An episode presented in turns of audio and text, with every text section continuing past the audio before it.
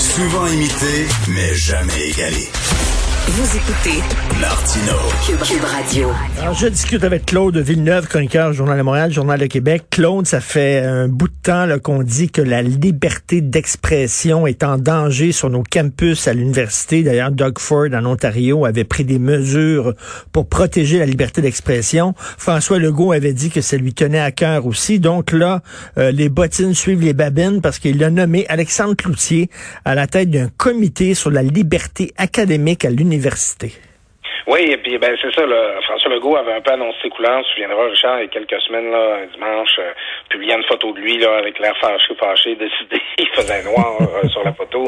Pour dire je vais m'occuper de ça, moi, la, liberté académique. Ça fait suite euh, bon à toutes ces histoires qui sont arrivées, bon, d'abord à l'Université d'Ottawa, mais là, on en entend de plus en plus parler à Concordia, à McGill, à l'UCAM, d'étudiants qui s'insurgent, qui se disent opprimés, qui se disent blessés ou offensés par des propos tenus par un professeur et les, les, professeurs qui se plaignent de pas faire, de pas être soutenus par euh, leur direction universitaire quand tout cela se produit. Alors, euh, ça a fait couler beaucoup d'encre. Puis François Legault avait dit qu'il agirait là, dans ce sens-là. Alors, euh, ce qu'on apprend ce matin, c'est qu'on va nommer une figure connue du monde politique pour diriger ce, ce, comité de sages pour réfléchir à la question. Écoute, pour ceux qui connaissent pas, là, ceux qui ont la mémoire courte, Alexandre Cloutier, tu peux le présenter un peu? Oui, euh, en fait, député de ma, à l'époque de ma circonscription d'origine, député de Lac-Saint-Jean au Parti québécois. Euh, était candidat deux fois au, à la direction du Parti québécois, une fois contre Pierre Pellado, où, où il avait surpris, il avait comme été, le, sans gagner la course, il avait été le gagnant de la course, dans le sens c'est lui, c'est, ça l'avait révélé.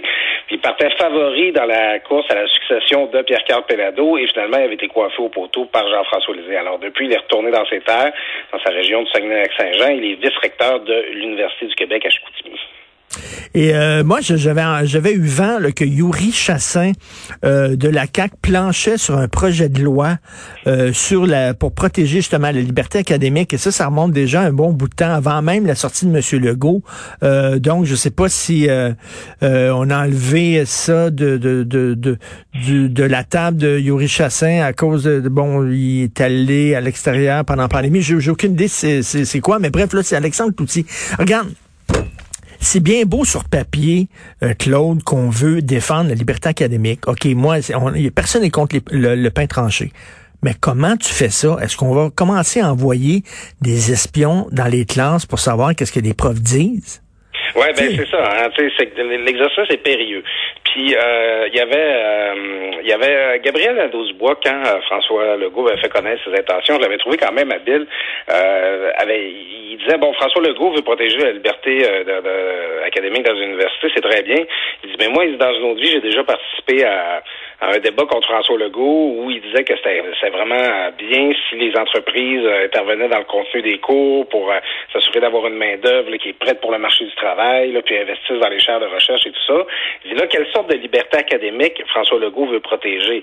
Est-ce que c'est c'est celle des professeurs de pouvoir enseigner là, comme ils le veulent les, les, les contenus qu'ils jugent importants ou euh, c'est celle de, de, finalement de, de, permettre euh, que n'importe qui influence le contenu euh, des cours universitaires, sauf les jeunes woke. Eh oui. c'est un peu ça qui est craint. Alors qu'est-ce qu'on va faire? En fait, moi je pense que c'est beaucoup, c'est beaucoup sur l'angle de la protection des professeurs qu'on qu'on va intervenir. C'est-à-dire, pour que les enseignants, pour que les professeurs, les chargés de cours à l'université se sentent capables d'enseigner en toute quiétude, puis que euh, leur lien d'emploi ou leur charge de travail soit pas menacé par le simple fait qu'un étudiant aime pas avoir retrouvé le mot en haine dans un livre du 19e siècle. Mais, mais, mais, mais tu sais, il y a des gens qui disent peut-être qu'une des solutions, ce serait de nommer dans chaque université un genre d'ombudsman ou de gardien de la liberté d'expression. Oui, mais ça dépend si si ce gars-là vient de la même gang que de, de des woke ou des, des, des professeurs, parce qu'il y a beaucoup de professeurs qui sont woke aussi, qui sont dans ce mouvement-là aussi. Là. Donc, euh, si c'est eux qui nomment ce gardien-là, bon, c'est le gardien, il va où il va loger, puis quel genre de décision il va prendre.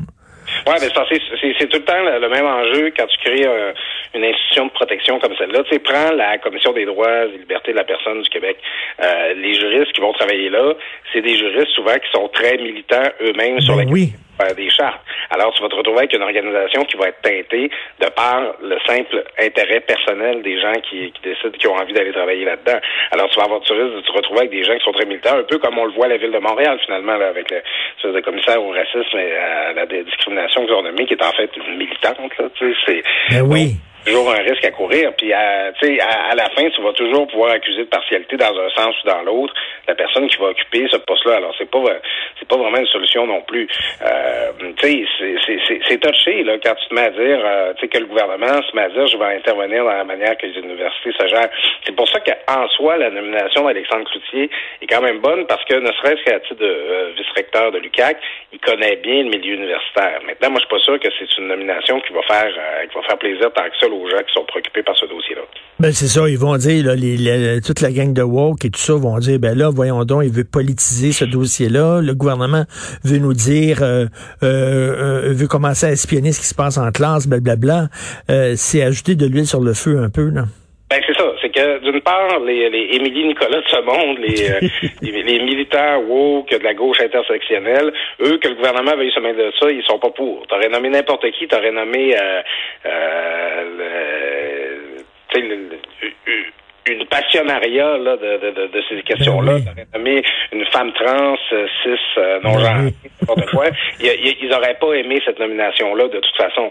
De l'autre côté, les gens qui sont préoccupés par ce qui se passe à l'université, les gens qui, bon, qui ont peut-être euh, un parti pris identitaire plus fort, euh, puis qui, qui, qui, sont inquiets là, de, de, de, cette tendance-là.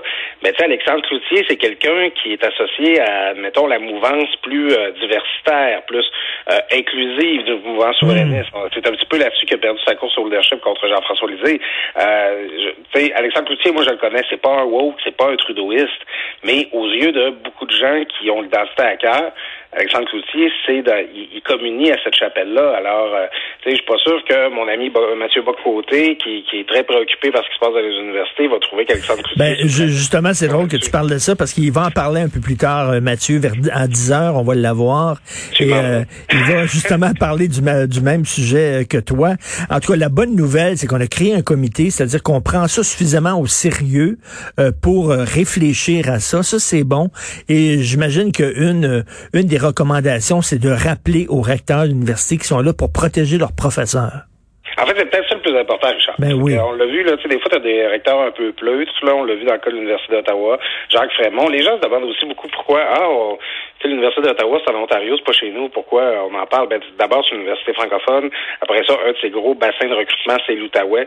Euh, pour un étudiant québécois, l'Université d'Ottawa, il paye les mêmes frais de scolarité que dans une université québécoise. Tu sais, l'Université d'Ottawa, c'est une université semi-québécoise, quoi qu'on en dise. Jacques Frémont, son recteur, est québécois. Il a même été lui-même euh, président de la Commission des droits et libertés de la personne dont on parlait tout à l'heure. Tout est dans tout, Richard. Quand on voit euh, les... Euh, quand des recteurs, au lieu de protéger leur corps enseignant, au lieu de protéger, euh, mettons, leurs employés, finalement, prennent le côté de la, de, la rue, puis des étudiants qui, euh, qui, qui, font du chahut dans les classes, qui enseignent, empêchent les professeurs de travailler, ben là, écoute donc, euh, moi aussi, si j'étais un enseignant, là, euh, je serais inquiet de me retrouver dans ben oui. Puis là, faut, sur cet angle-là aussi qu'on va vouloir agir. Tout à fait. Puis il faut rappeler aux gens, là, on n'est pas en train de se battre là, pour pouvoir dire n'importe quel nom dérogatoire en classe pour écœurer le monde. C'est pas ça, c'est absolument pas ça. Mais rien que si un livre, mettons, qui a été écrit en 1930 et qui utilise un terme qui est peut-être plus à la mode aujourd'hui, qui est mal vu aujourd'hui, ben rien que d'apprendre aux étudiants que c'était comme ça qu'on pensait à l'époque, là. Euh, arrêter de censurer tout, là. C'est peut-être quelque chose qu'on a oublié de dire dans ce débat-là, particulièrement quand c'était euh, euh Madame Lieutenant Duval, je ne veux pas faire d'erreur dans son prénom, euh, bon, qui, qui sur le mot en haine.